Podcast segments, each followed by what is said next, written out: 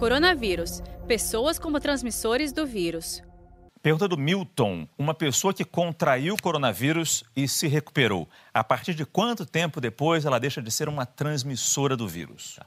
Para essas pessoas que estão tendo quadros leves e que não precisam de internação e que ficam em casa, então, normalmente, a partir do momento que ela, ela é, é, tem diminuição do sintoma, o desaparecimento dos sintomas, em torno de, de 14 dias, a gente considera que ela deixa de ser transmissora.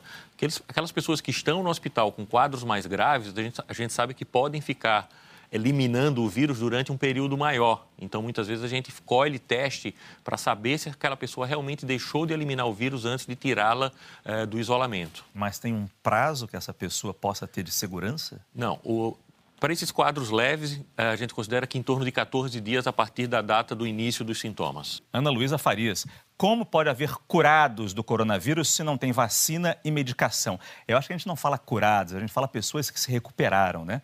É isso mesmo. O importante é a população saber que, até o momento, não tem vacina e não tem um tratamento eficaz.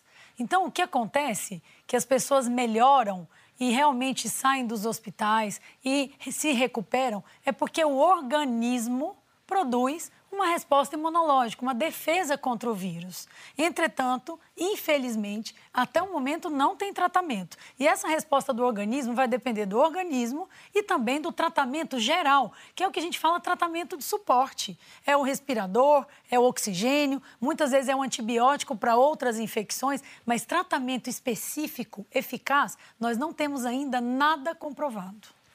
Saiba mais em g1.com.br/coronavírus.